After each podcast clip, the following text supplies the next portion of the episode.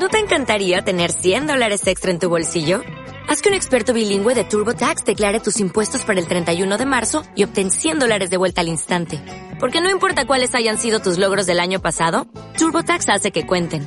Obtén 100 dólares de vuelta y tus impuestos con 100% de precisión. Solo con Intuit TurboTax.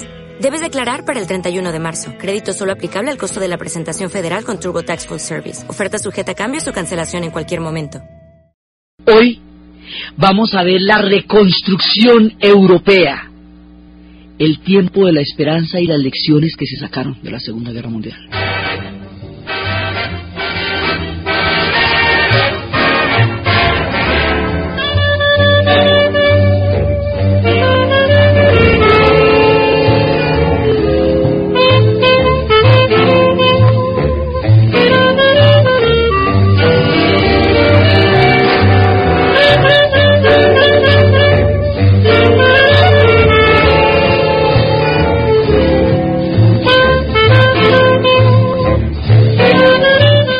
Vez pasada estábamos escuchando la canción de Navidad de Bing Crosby, la primera canción en tiempos de paz. Había terminado la Segunda Guerra Mundial. Era la primera Navidad que se vivía en paz desde el 39. Era la Navidad de 1945 y todo el mundo estaba celebrando. Eso se armó una parranda en todas partes porque había terminado la guerra. La música que estaba sonando y sonaría en mucho tiempo de la posguerra era la música americana, porque la cantidad de tropas de ocupación que van a quedar en Europa después del conflicto y durante mucho tiempo después, pues va a ser que sean ellos los que lleven su música, los chicles, los cigarrillos, la Coca-Cola, las cervezas, toda la cantidad de productos de consumo y sean ellos los que consuman y sean ellos los que lleven, digamos, toda la, eh, el bienestar de una sociedad que va a tener una pujanza muy grande en ese momento frente a una Europa derrumbada. Entonces se oyen en las bandas de jazz y los big bands y, y, todo ese movimiento americano a través de la presencia de las tropas de ocupación. Pero nosotros habíamos visto, y a lo largo de este tiempo hemos visto una Europa absolutamente arruinada. Después de que termina la guerra, eso toca caminar por entre los escombros, no puede ni caminar, todo son escombros. Entonces, en las calles están derruidas, los edificios caídos, eso, digamos, el nivel de la devastación es aterradora y las posguerras tienen un problema, digamos, tienen una situación anímica y es que, por un lado, tienen la esperanza de que la guerra terminó, pero por otro lado tienen el balance de las pérdidas. Entonces es como un incendio. Usted en un incendio está ocupado salvándose y después al otro día llega y mira qué fue lo que se quemó. En la posguerra pasa eso. Usted en la guerra está pilas, pero pilísimas tratando de sobrevivir y cuando se acaba la guerra pues mirando a ver qué se perdió. Entonces nosotros dejamos a una Europa devastada, absolutamente derruida, en palos, rota toda su civilización y en este momento para ir a Europa nos toca tener visa Schengen, nos toca tener un montón de requisitos. Los europeos en este momento son los grupos de mayor poderío económico del planeta, incluido Alemania y Japón, que aquí no están ni pintadas en el mapa de cómo quedaron. Uno dice, bueno, pero ¿qué pasó? Óyeme, si esto los habíamos dejado tirados en palos no podían ni caminar por esas calles y ahora estos son los que mandan y la gente que tiene un poder adquisitivo altísimo. Las sociedades más, eh, más ricas del planeta provienen de esta gente que quedó en palos. ¿Qué pasó? Bueno, eso es lo que les vamos a contar. ¿Qué pasó? ¿Qué aprendieron? ¿Y cómo salieron de la nada a construir sociedades como las que hoy tienen? Pasó que se rompió todo el tejido social. Entonces hay un momento en que en Inglaterra vamos por las partes de los aprendizajes de la posguerra y cómo es que esta gente va a salir adelante con un trabajo inmenso y con unas lecciones históricas aprendidas muy a tiempo, muy en su momento. Resulta que en Inglaterra se le ha pedido un sacrificio demasiado grande al pueblo inglés.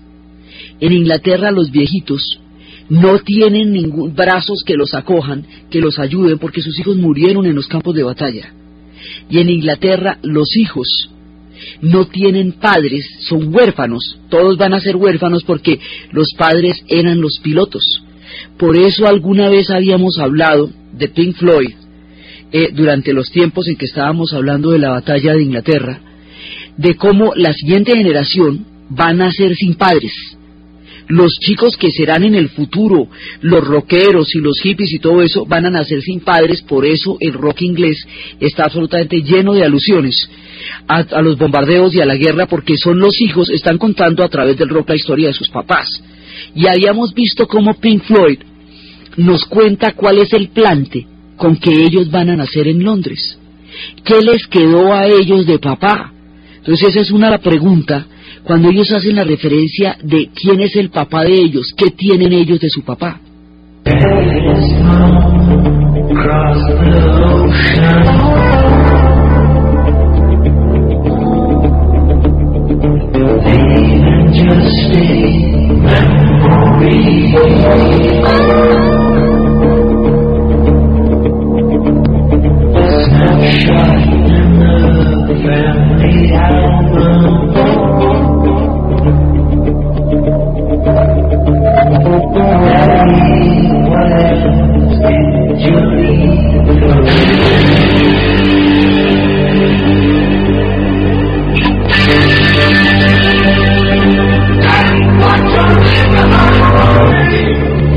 Mi papá se fue al otro lado del océano, dejándome solamente una memoria, un recuerdo, una fotografía en el álbum familiar. Papá, ¿qué más me dejaste a mí? ¿Qué otra cosa me dejaste a mí? Preguntan los de Pink Floyd, porque ninguno de ellos conoció a los padres. O sea, toda esta generación se pierde. Entonces, hay un montón de huérfanos hay uno de esos baches de población gigantescos. Hay huérfanos por un lado y hay una cantidad de, de viejitos que no tienen hijos que se ocupen de ellos y una cantidad de mujeres solas por todas partes tratando de sacar adelante esos muchachitos, las que, las que tenían niños y quedaron con los muchachitos. Hay una cantidad de recuerdos de las operaciones que, en las cuales murieron. Cada uno de estos niños tiene una historia de una batalla donde su padre murió. Los que lo alcanzaron a conocer, otros nacen y no los alcanzaron a conocer. Entonces, Pink Floyd también nos dice, eh, recordándonos el desembarco de Anzio, de cuándo y cómo fue que murió su papá. Y con esto, con esta estrofa es que nacen los niños y se van a criar y van a salir adelante con estos relatos.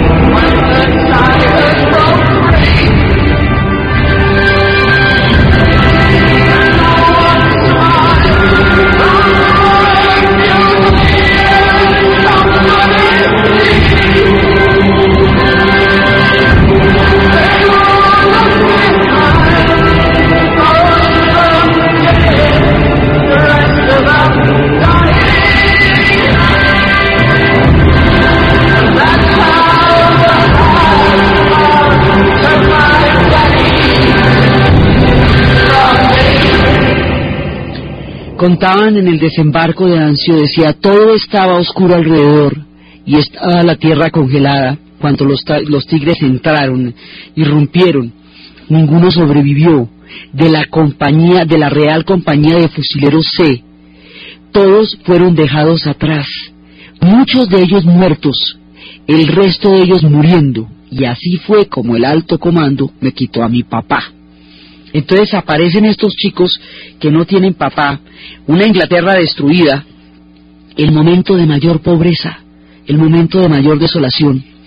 Desde 1942, y ya terminaba la guerra, se le había encargado a una comisión la siguiente tarea. La comisión sería dirigida por Sir William Beveridge, un lord, y él reside la comisión y la tarea es llevar a cabo teniendo en cuenta la interrelación de los proyectos, un examen de los planes nacionales sobre los seguros sociales, sobre los servicios eh, y, actualmente existentes, incluyendo las retribuciones a los obreros.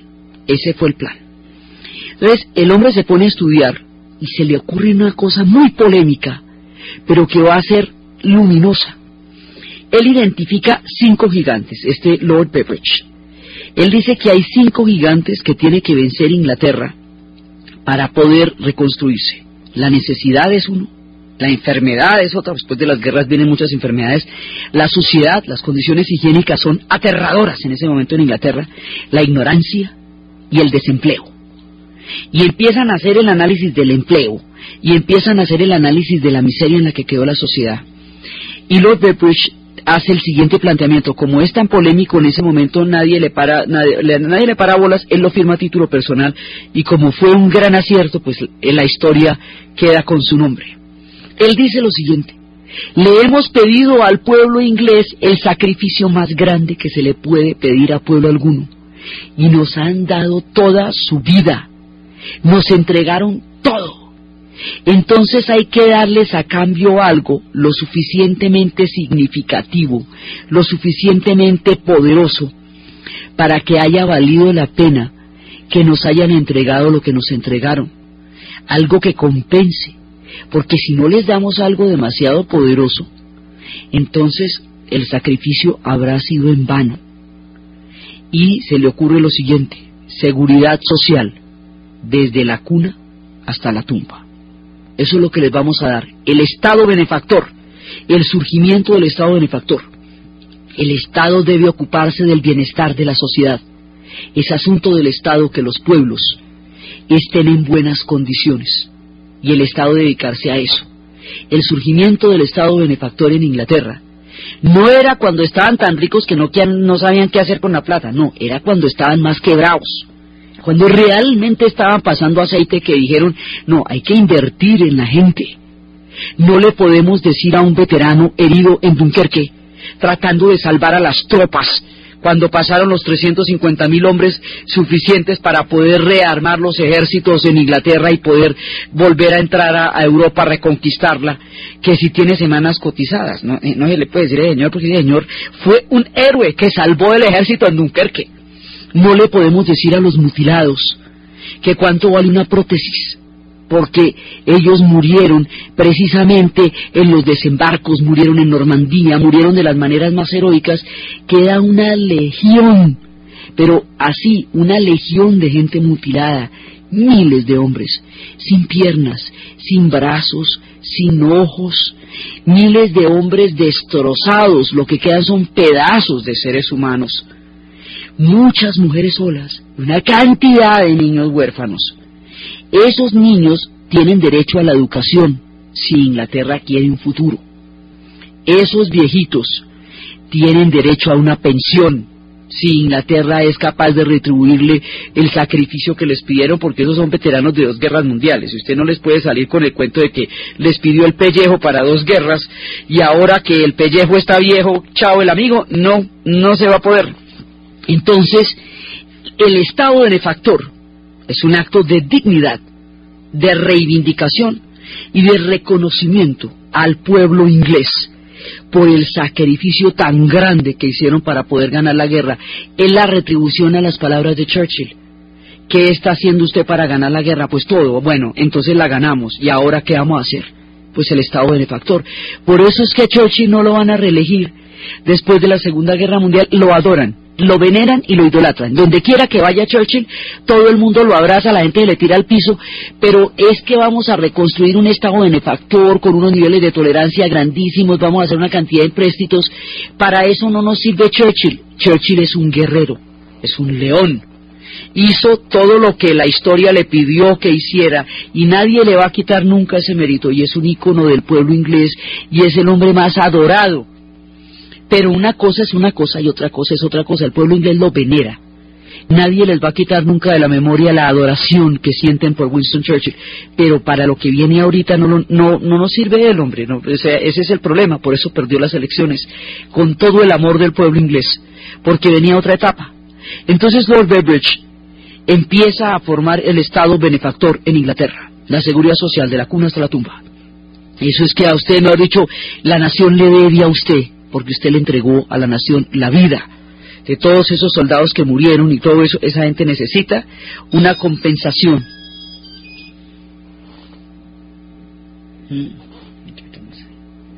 ¿Qué? Eh, ¿Repetimos? Una compensación. esa gente necesita una compensación. Entonces ahí viene otro análisis. Es el problema del empleo. Se ponen, va a haber un economista, porque aquí la gente pone a pensar es en la sociedad, en ver cómo vamos a salir adelante. Entonces va a haber un economista que se llama John Maynard Keynes. Y Keynes va a analizar, Keynes en, en Inglaterra, Kalecki en Polonia y en Colombia un hombre que se llamaría Kerry, van a analizar el problema del empleo. Y el problema del empleo en Inglaterra es el siguiente. El nazismo y el fascismo triunfaron porque generaron empleo. El desempleo llevó a la gente a la desesperación. O sea, la lección, la primera lección que se aprende es que un pueblo no puede ser llevado hasta la desesperación. Es que a nadie le pueden poner la sin salida como única ruta, porque de la sin salida, de la desesperación, del desempleo, del hambre, es que surge el campo de la demagogia, de los dictadores. Es en esas épocas en que los dictadores pudieron desarrollar una demagogia en el fascismo que les diera el apoyo de las masas. Y efectivamente, en Alemania se generó una gran cantidad de empleo por, por las carreteras tan grandes que hubo que hacer. Lo que pasa es que las carreteras no se hicieron para que circulara el carro del pueblo, eso después lo contaremos, se hicieron para que los tanques pudieran avanzar por ahí al resto de Europa. Eso fue lo que no les contaron. Pero como era tanto el empleo que se había generado, entonces el fascismo y el nazismo fueron muy populares porque solucionaban el problema de la comida y del empleo de la gente después de años de desesperación, privaciones y desempleo. Entonces el análisis que hacen es, el siguiente, tenemos que ser capaces de generar tanto empleo como la sociedad necesite, pero sin el autoritarismo y sin las teorías raciales, o sea, desde la democracia y desde los valores de Occidente vamos a poder generar pleno empleo. La sociedad industrial tiene las condiciones para generar pleno empleo si se administran bien sus, sus recursos y a la gente hay que darle poder adquisitivo para que pueda comprar cosas, para que se pueda mover la economía, porque si no, ¿cómo hacemos? Entonces, pues si hay veces toca aunque poner a unos a hacer huecos y a otros a tapar los huecos, pero a todo el mundo lo toca ponerle a hacer algo, porque si no esto no se reactiva. Y sí es posible pleno empleo y no es, no digamos, las sociedades industriales no están condenadas periódicamente a crisis desastrosas. Eso no es una condena eterna, eso también depende del manejo de la economía, eso es lo que dice Keynes. Esa será la política, la economía del Estado benefactor, el que le garantiza a usted la solución de sus necesidades. Esa sería la política durante los siguientes 30 años en Europa. Un esfuerzo continuo, continuo, continuo de inversión social va a permitir la reconstrucción europea. Una cantidad de trabajo, esta gente trabajó día y noche porque es que todo ese esfuerzo y todo el, y, el billete, pero si usted no, no le mete trabajo a eso, pues eso no, digamos, la gente se reconstruyó con sus propias manos, trabajando día y noche trabajando para levantar los edificios. ¿Quiénes trabajaron tanto? Las mujeres. Los hombres murieron, muchísimos murieron. Entonces esto queda desolado un continente lleno de mujeres, reconstruyendo poquito a poquito lo que fue su vida y su continente. Por eso las mujeres alemanas van a, a tomar cada uno de los ladrillos, los van a pulir y los van a pegar uno a uno, con una hilera enorme de niños que les pasaban ladrillo por ladrillo y pegándolo uno sobre otro reconstruyeron Bremen, Kassel, Berlín, reconstruyeron todas las ciudades, lo mismo hicieron las mujeres en Holanda. Antonia, la película Antonia, es la historia de una mujer reconstruyendo Holanda, también en el tejido social, armando una granja donde todo el mundo quepa. Son las historias de todas estas mujeres solas, con estos niñitos, levantando el continente, porque todo el continente los hombres lo destruyeron, las mujeres van a reconstruirlo y los hombres que puedan trabajar, trabajarán, pero el Estado tiene que garantizar eso. A diferencia de la, de la crisis del año 30, donde la economía norteamericana se, se quebró, en esta época la economía norteamericana está en un momento prodigioso tiene las industrias intactas, no tuvo la guerra en su territorio, tiene, no hubo economía de guerra que, impidiera que pudiera seguir produciendo, porque es que todo el esfuerzo económico de Europa se fue en la balacera, en la guerra. Cuando usted se gasta todo el billete en las armas, pues a qué horas hace la carreterita, a qué horas pone la escuela, no ve que eso, eh, el billete usted lo gasta en una cosa o en la otra. Entonces, si usted lo va a gastar en los fierros, pues en los fierros le fue y, no quedó nada más hecho, le digo. Que tocaba, no hay duda, pero esas son las consecuencias. Entonces no hay nada, nada, todo se perdió. No una escuela que se hiciera durante esa época, todo se fue. ¿Usted de dónde cree que sacó esa aviación inglesa? esa aviación eh, de, la Gran Bretaña para poder soportar, pues del esfuerzo bélico de todo el pueblo inglés haciendo los aviones. La plata que se fue en los aviones, pues obviamente no está en la inversión social porque no, porque fue para la guerra. Entonces, Estados Unidos no tiene ese sacrificio del desarrollo a cambio de la guerra, porque su economía es lo suficientemente plena para que le dé para los dos, para el desarrollo, y le diera también para, para estar dando los recursos para la guerra. Entonces la economía norteamericana va a tener un ciclo de expansión gigantesca y alrededor de la industria automotriz esto se va a volver una mutación hasta convertirse en la primera sociedad industrial avanzada, es decir, la primera sociedad en el planeta que es capaz de satisfacer la mayoría de las necesidades básicas de su población. Es tanto el billete que van a tener, y la guerra la ganaron de todo a todo, porque la Unión Soviética también la ganó, pero no le quedó cuero para ganarla. Con 25 millones de muertos esta victoria queda amarga y con el 70% del territorio destruido de la infraestructura por la tierra arrasada y el avance del ejército alemán, pues usted, a ver, le queda, queda dura la reconstrucción. En cambio Estados Unidos quedó intacto. Entonces Estados Unidos va a pensar que sus mercados en el futuro van a necesitar, su producción va a necesitar mercados. Los únicos que van a tener mercados en un futuro es la gente europea, pero ahorita en palos no se puede. Entonces toca darles una manita, una plata para reconstruir y, eh, un tiempito para que se recuperen, que después ellos van a hacer unos mercados serios. Eso, eso se les tiene fe. Esa platica es un billete largo, se va a llamar el Plan Marshall. Es el dinero para la reconstrucción de Europa. Estados Unidos va a financiar la reconstrucción de Europa, cosa que además genera deudas de gratitud muy importantes con ellos, ¿no? Estados Unidos, eh, Inglaterra les debe la manguera, o sea, todo lo que les prestó durante la guerra y la reconstrucción. Francia todavía les debe dinero de la reconstrucción, Alemania le tocó pagar hasta el último centavo, no van a creer, pues. Entonces, pero hay una, digamos, una sensación hasta hace, hasta hace casi poco tiempo de, de, la gratitud de Europa, Estados Unidos les dio la mano en ese momento, Estados Unidos además tenía con qué, porque en los años 30 les iba a dar la mano pero se quebró. Entonces empieza a entrar el plan Marshall, pero sin el trabajo de los europeos, sin la tenacidad de los europeos, sin todos los días en que se levantaron a trabajar, es que ellos no se reconstruyeron a partir de ninguna forma de dinero fácil, ellos se reconstruyeron con un trabajo, con un trabajo con un tesón, con una honestidad y era una reconstrucción muy seria porque usted llega a una, a una de las manzanas destruidas y aquí qué había, aquí había una peluquería. ¿De quién era? De fulanito. ¿Dónde está? Está muerto. ¿Quién queda de su familia? Un sobrino que vive para allá al otro lado, tráigamelo para acá. Entonces traían el sobrino y le, y le reconstruían esa peluquería que quedaba ahí para que él administrara, tratando de recuperar en la medida de lo posible el tejido social. ¿Ve? que las cosas se parezcan en algo a lo que alguna vez fueron, que usted vuelva a tener la peluquería que era de su abuelo, pero para usted le quede.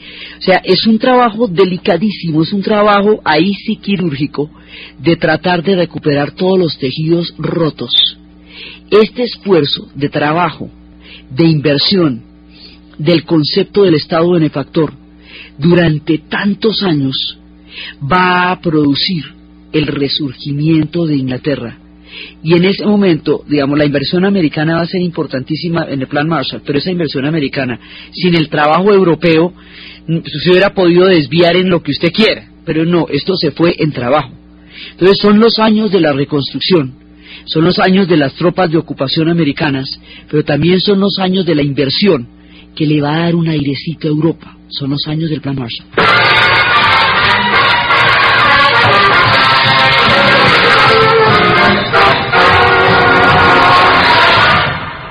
When they begin the beginning, it brings back the sound of music so tender. It brings back a night of tropical splendor. It brings back a memory evergreen.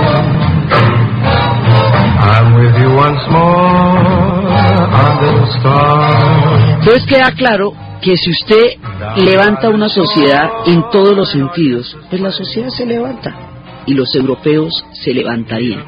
Entonces, la primera lección que nos aprendemos, y no la enseña Inglaterra, es el Estado benefactor, la seguridad social, de la cuna hasta la tumba, la dignificación del trabajo de las personas, la recompensa, el reconocimiento del sacrificio. Y una ayuda que le permita a los huérfanos, a las mujeres cabezas de familia, a los ancianos que ya no tienen familia que los cuide, a los veteranos lisiados, a todos esos que necesitan prótesis. Usted no les puede preguntar que cuánto vale la prótesis porque eso, esa pierna la perdieron o en Anzio o en Normandía o la perdieron en las circunstancias más heroicas, la perdieron por, por ganar esta guerra. Entonces, bueno, hay que portarnos a la altura. Portarse a la altura es el Estado benefactor que durante 30 años va a, a, crear a Inglaterra. Inclusive hay un momento, después de los duros años de las reconstrucciones, en la Casa de Historia de Bonn, un museo que es sobre toda la reconstrucción alemana, ahí aparece una, unos escombros que dicen, de aquí venimos, unos zapatos viejos y unos escombros, unas cajas que dicen, Usted ha visto una tapa de una caja que dice, usted ha visto a Gertrude, mi mujer tenía 22 años la última vez que la vi en un tren para las Sudetes. Millones de personas se perdieron en la guerra, no se volvieron a encontrar. Por eso las leyes alemanas piden que hoy la gente se sepa dónde vive la gente por si algún día vuelven y los destruyen, saber quiénes eran y dónde estaban. La mayoría de las leyes alemanas están concebidas para una nueva hecatombe, porque ellos tuvieron dos hecatombes en el siglo XX y en el inconsciente colectivo les queda ese miedín entonces, ellos en ese museo empiezan a mostrar cómo quedaba Alemania, cómo la repartieron en cuatro sectores, cuáles eran los planes de cada uno de ellos. Cuando se produce el bloqueo de Berlín, que estábamos hablando en el 48 la vez pasada, cuando los procesos de Nuremberg, estábamos hablando de cómo eh, había un momento en que la Guerra Fría ya está estallando y eso se va a probar a través del bloqueo de Berlín. Entonces están mostrando los niños que eh, juegan con ladrillos y los aviones que están entrando para romper el bloqueo y darles comida. Entonces son muchos años de penuria del pueblo alemán, muchísimos, muchísimos años, y el proceso de la desnazificación. Y todo el tiempo de la reconstrucción de las mujeres, por eso esas mujeres son veneradas, las mujeres que reconstruyeron Alemania. Hasta que un día aparece en este mismo museo una figura de un personaje en una estatua en bronce, sombrero arrugado, aletín viejo, lleno de polvo, viene caminando de muy lejos, viene en busca de empleo, son los emigrantes. Cuando llegan los emigrantes a Alemania, Alemania se salvó, porque vuelve a haber empleo suficiente para integrar a otras sociedades y llegarán los turcos y llegan a Europa lo que se llaman trabajadores invitados, porque los europeos se van a recuperar hasta un punto en que ya muchas veces no van a desempeñar oficios que ya no quieren hacer y van a traer a los emigrantes como trabajadores invitados. Ahí les comento que así fue que llegaron, llegaron a trabajar.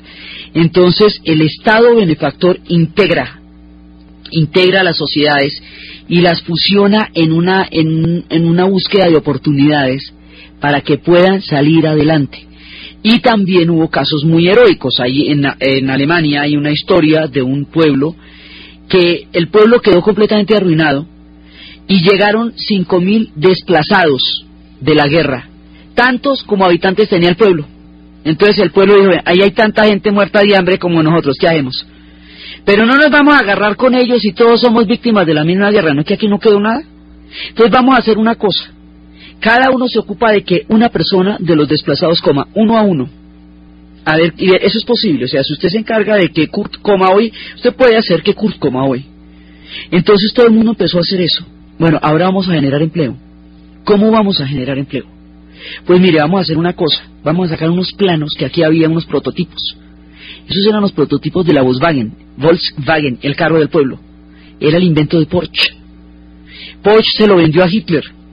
Hitler hizo, eh, mandó a hacer 23 prototipos, pero después no le pararon bolas y el tercer Reich también era burocrático, eso enterraron para esos planos. Les interesaba era el Kubelwagen, el motor de refrigeración que llevó los Africa Corps pero no el, Volkswagen, el carro del pueblo, Entonces ahí quedaron. Trataron de venderle la fábrica a todo el mundo. Nadie les quiso comprar la fábrica. Con 20.000 unidades que pudieran hacer con la fábrica reconstruida, se habría salvado el pueblo. El día que hicieron las 20.000 unidades, se armó la rumba más grande del mundo. El pueblo se había salvado por lo que había sido el carro del pueblo. Tres años más tarde saldría de la cárcel Porsche. Todos los empresarios alemanes van a entrar en la cárcel. Muchos, porque digamos, eso, esto va a ser todo un proceso. Él sale de la cárcel y a los 70 años lo llevan de cumpleaños al pueblo donde estaban los prototipos de la Volkswagen. Cuando él ve al pueblo, están en la unidad número 100.000. Cuando él ve la unidad número 100.000 se pone a llorar, porque el carro del pueblo, como él lo había diseñado, había salvado a su pueblo. Así empieza la leyenda de lo que sería la Volkswagen, el carro del pueblo. Entonces, esto es un esfuerzo mancomunado enorme de mucha gente, día y noche, con un proyecto de desarrollar y sacar adelante un país. Entonces está la reconstrucción alemana con todas estas mujeres, la holandesa con Antonia, la inglesa con el plan de, benefactor, y empiezan a analizar qué fue lo que pasó también, pues tratando de entender la magnitud de la hecatombe. Entonces viene una cosa fundamental, uno de los aprendizajes más importantes de la guerra. En ese momento se sientan los franceses y los alemanes y se hacen la pregunta del millón, que se hubieran podido hacer antecitos y nos habían ahorrado muchos dolores, pero lo hacen en ese momento. Oiga, ¿y nosotros por qué era que peleábamos? Por Alsacia y Lorena. Ajá. ¿Y allá qué hay? El carbón y el acero. Mm, y si no peleamos más por eso, porque se nos fue la mano, nos pasamos. O sea, dos guerras mundiales ya nos pasamos. O sea, ya hay la conciencia histórica de que eh, eh, ya esto es el colmo de los colmos, ya no hay justificación para eso. Entonces dice, no podemos volver a hacer guerras europeas, mire cómo nos va de mal, cada vez que nos agarramos nos, nos llama al mundo por delante. Entonces nos vamos a poner serios aquí y no nos vamos a volver a cascar porque fíjese que no sobrevive nadie. Entonces, mire, nos vamos a repartir el carbón y el acero, ¿cómo le parece? Y no nos vamos a volver a matar por eso. Entonces, eso es, es eh, ahí logran zanjar una disputa que venía desde la Edad Media, con el pacto del carbón y el acero. Resulta que en la Edad Media, Carlomagno, el mismísimo Carlomagno, hay un edificio hoy día en Bruselas, el edificio más grande de toda la Unión Europea que se llama Carlomagno, por esta historia, porque Carlomagno es el del proyecto del Sacro Imperio Romano Germánico, que es el origen de esta historia que estamos contando en este momento. Él tiene dos hijos. Esos dos hijos, tiene tres, a uno le deja el reino de los francos, al otro le deja el reino de los alemanes, y al chiquito le deja un reino en la mitad. El reino en la mitad no es ni lo uno ni lo otro, o es ambos. El tipo se llama Leotario. Por ese pelado que queda con el, eh, con el reino en la mitad, ese territorio se va a llamar Lorena, por Leotario. Y esa es la Alsacia y la Lorena. En la era de la industrialización, en Francia y en Alemania, ahí queda el carbón y el acero. Entonces, en la batalla de Sedan, los alemanes aplastan eh, a los franceses, los humillan, les quitan Alsacia y Lorena y les arrestan el rey. Bueno, eso queda muy horrible. En la Primera Guerra Mundial, después de que los alemanes pierden la guerra en Versalles, los, los franceses les van a cobrar Alsacia y Lorena y se las van a anexar, aparte de despedazar a, Alemania, como ya habíamos visto.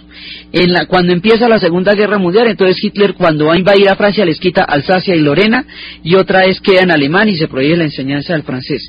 Cuando ya termina la guerra, dicen, bueno, hombre, eh, de esta no la debíamos aprender, ¿cierto? Entonces vamos a hacer un pacto. La idea es de un hombre que se llama Schumann. El pacto del carbón y el acero el pacto del carbón y el acero es el origen de la Unión Europea. Vamos a unirnos los europeos, vamos a salir adelante y no vamos a pelear más por esto. Entonces, el proyecto original, el arquetipo de la Unión Europea, era el Sacro Imperio Romano Germánico de Carlomagno. El, el primer paso, el primer ladrillo, es el pacto del carbón y del acero.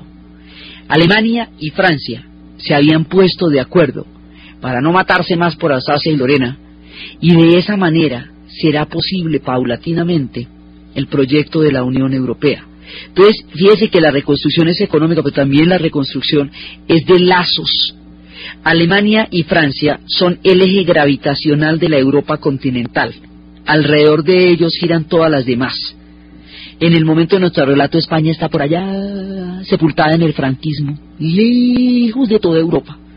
La va a salvar la Guerra Fría porque ella era aliada también del eje. ¿Se acuerda que ella era aliada de Hitler y de Mussolini?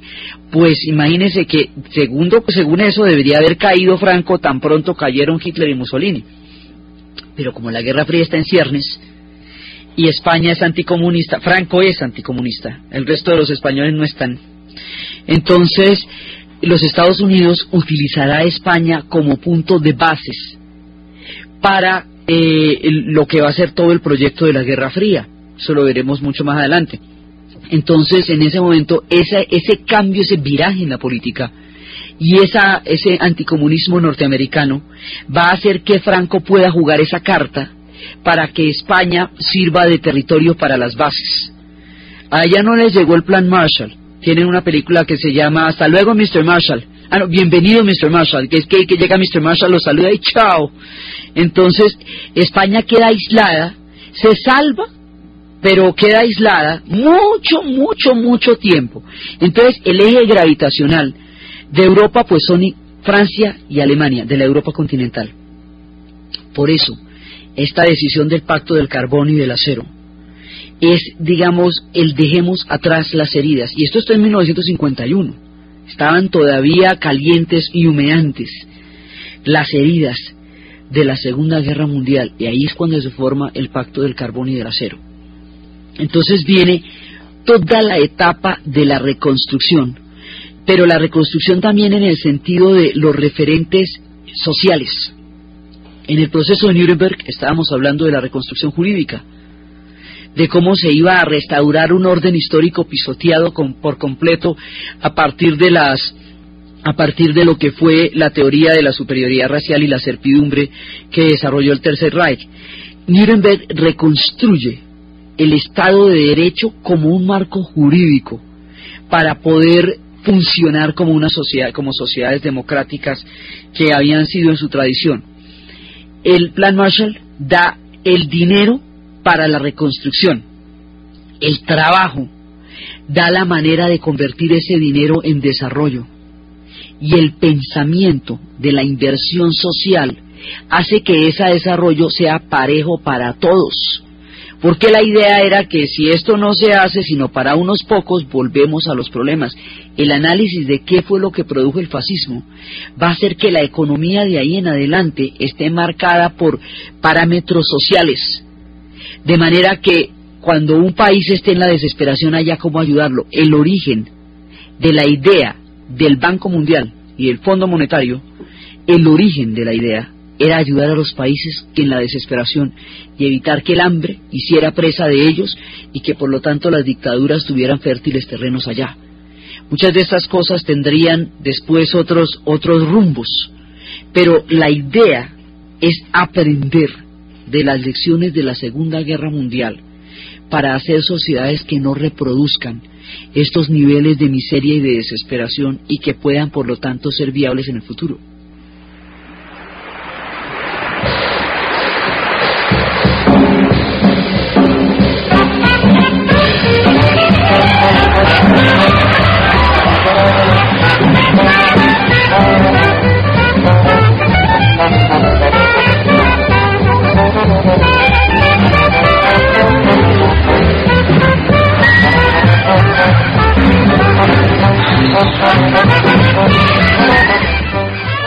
Entonces Europa se va reconstruyendo poco a poco, creando una sensación de confianza y de seguridad en la gente, porque es que a usted le queda la cabeza rayada después de una guerra de estas.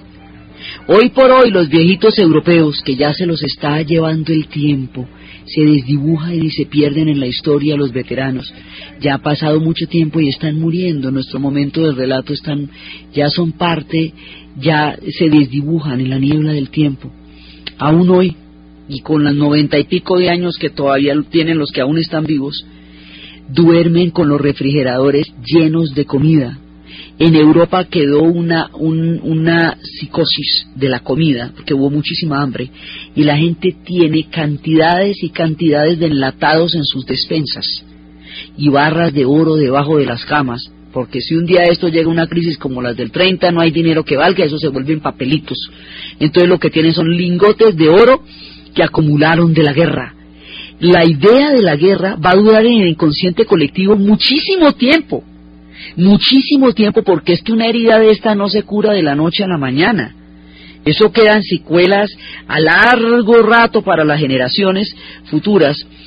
Entonces hay que volver a crear la confianza en el futuro la confianza en la sociedad, la confianza en que sí vale la pena tener niños, porque es que imagine que después de la Primera Guerra Mundial, qué camello para tener niños porque nadie quería. Va usted y los tiene, los cría y les da picos y se me los matan en la segunda, entonces ¿cómo hacemos? Entonces, a usted le tiene que prometer que no va a haber más guerras, porque si no, usted qué va a hacer con el montón de muchachitos que va a sacar adelante si, si van más noche me los van a matar en otra parte. Entonces hay que crear una confianza de paz porque una generación entera de juventud yace bajo los campos de Europa en dos ocasiones. Cada pueblo y cada ciudad europea que usted vea, cada una tiene dos cementerios grandísimos de los pelados que murieron en la primera y de los pelados que murieron en la segunda. Familias que enterraron cinco y siete miembros de una sola familia, generaciones enteras de muchachitos que desaparecieron debajo de los campos de Europa. Las guerras llevan generación. Acuerde de cuál es el lema de la guerra, ¿no? Los más aptos, los más bonitos, los más fértiles, los más y los más inteligentes, todo, o sea, todo lo el capital humano más valioso para matarlo en la guerra. Entonces, va a morir toda esta gente en la guerra y hay que crear la confianza de que no va a haber otra de esas porque eso, además con la bomba atómica, como diría Einstein, si la tercera guerra mundial fuera atómica, la cuarta sería huesos y a palazos porque eso ya no, no quedaría ni con quién. Entonces, en este momento hay que empezar a crear una confianza en el futuro, o sea, una noción de futuro que se perdió en la hecatombe de la Segunda Guerra Mundial. La trascendencia de la Segunda Guerra Mundial es tan importante que el mundo que va a surgir surge como referente de la guerra. Por eso es que se sigue hablando de eso a pesar de que han pasado 60 años, porque el mundo se parte con eso, es que es antes y después de la Segunda Guerra Mundial y Europa particularmente. Entonces, en lo económico es Keynes, en, el, en lo geopolítico es el proyecto de la Unión Europea, las sombras de la Guerra Fría se están alistando ya, pero en la Unión Europea, con la mitad de la Alemania, la otra mitad va a estar eh, en manos de los soviéticos, pero a pesar del pedazo de Alemania, se crean las bases de la Unión Europea. Por eso es que la Unión Europea no va a poder despegar, sino solamente cuando se reunifique Alemania cuando caiga en el futuro el muro de Berlín, porque con dos Alemanias divididas pues no puede haber una Europa unida, y cuando empiezan los dos sistemas entre el capitalismo y el socialismo, pues Europa está dividida. Entonces es hasta cuando se acabe esa división que va a poder unirse Europa. Y ya después cuando se unan van a poder desarrollarse mucho y se van a unir a partir de proyectos económicos. Como son tan distintos políticamente, se van a unir a partir de proyectos económicos. Eso tomará tiempo. Va a haber un mercado, el mercado común europeo. Años y años de trabajo para sacar adelante, porque esto antes de que nos echemos una sonrisita y unas vacaciones van a pasar 15 años por lo menos de trabajo durísimo durísimo antes de que haya vacaciones. Hubo un tiempo en que la seguridad social existió, en Inglaterra, en Alemania y en Francia, y luego la guerra la raza. Entonces van a volver otra vez a recuperar ese hilo de lo que era la seguridad social y el derecho a las vacaciones y todo eso, para hacerlo parte de un proyecto de Estado, que es el Estado benefactor. Entonces, en la economía está pasando esto. En la vida cotidiana son los días de la reconstrucción. En la filosofía los alemanes se van a preguntar qué fue lo que pasó. O sea, cada uno va a tener una manera diferente de interpretar cómo es que van a, van a salir adelante. Entonces, la filosofía va a tener diferentes interpretaciones. En Francia, la filosofía va a quedar herida, porque Francia, mire, si no hubiera existido, la, si Francia no hubiera tenido colonias, después de terminada la Segunda Guerra Mundial, muy probablemente hubiera atravesado una guerra civil, porque quedó tan dividida entre los que colaboraron y no los que no colaboraron, que de no haber válvulas de escape, como otros territorios a dónde ir, todos encerrados en Francia se matan, o sea, hay una guerra civil. Entonces, frente a eso, y frente a la bomba atómica y frente al holocausto es cuando Sartre desarrolla el existencialismo, que habíamos visto que la vida es un intermedio entre la nada y la nada, de dudosa importancia, Y porque lo que él ha visto es una sociedad dividida, es el fascismo, vio cosas muy terribles. Los alemanes, que las vieron más terribles aún, van a desarrollar una cosa que se llama la teoría crítica de la sociedad, la escuela de Frankfurt. ¿Qué fue lo que pasó a nivel del autoritarismo para que una sociedad hubiera caído en un embrujo de tales proporciones que la hubiera permitido sucumbir a una guerra mundial y a un hecatombe? Y empiezan a entender que el germen del autoritarismo es uno de los, digamos, de los pilares que hizo posible el surgimiento del nazismo, porque si nosotros nos preguntamos qué pasó, ¿a usted no le parece que los alemanes se habrán hecho esa preguntita una aquí otra vez? ¿Qué pasó? Pues empiezan a analizar lo profundo del alma alemana, el espíritu alemán, sus tradiciones, su filosofía, su cultura, para saber cuáles son los elementos en, esa, en ese profundo buceo del alma alemana que empiezan a explicar el por qué cayeron bajo el embrujo, bajo esta seducción, bajo esta eh, manipulación y bajo esta demagogia de lo que fue el Tercer Reich. Esa es, el, digamos, la razón por la cual va a existir la Escuela de Frankfurt. Y esos van a ser Adorno, Horkheimer, Habermas, Marcuse, que emigraría a los Estados Unidos y allá va a irradiar otra, otra inspiración filosófica también. Entonces son, son estos personajes que están en ese momento analizando el origen del autoritarismo alemán. En la literatura lo están analizando dos personajes que se llaman Heinrich Boll, Heinrich Boll en las opiniones de un payaso, y Günter Grass, analizando en la vida cotidiana, en la literatura, entre tú y yo, qué pasó, qué fue lo que pasó y cómo, cómo la responsabilidad colectiva diluyó la responsabilidad individual. Y este asunto no se terminó nunca de, de, de, concluir, como habíamos visto la vez pasada en los procesos de Nuremberg. Entonces los alemanes se van a poner a mirar, digamos, las escuelas filosóficas se van a poner a mirar. Nadie va a volver a hablar de la guerra hasta el 68, cuando los hijos se enfrenten a sus padres y les pregunten qué estaban haciendo durante la guerra pero sí habrá una escuela filosófica estudiando el fenómeno durante los siguientes años para dar las conclusiones sobre qué fue lo que pasó.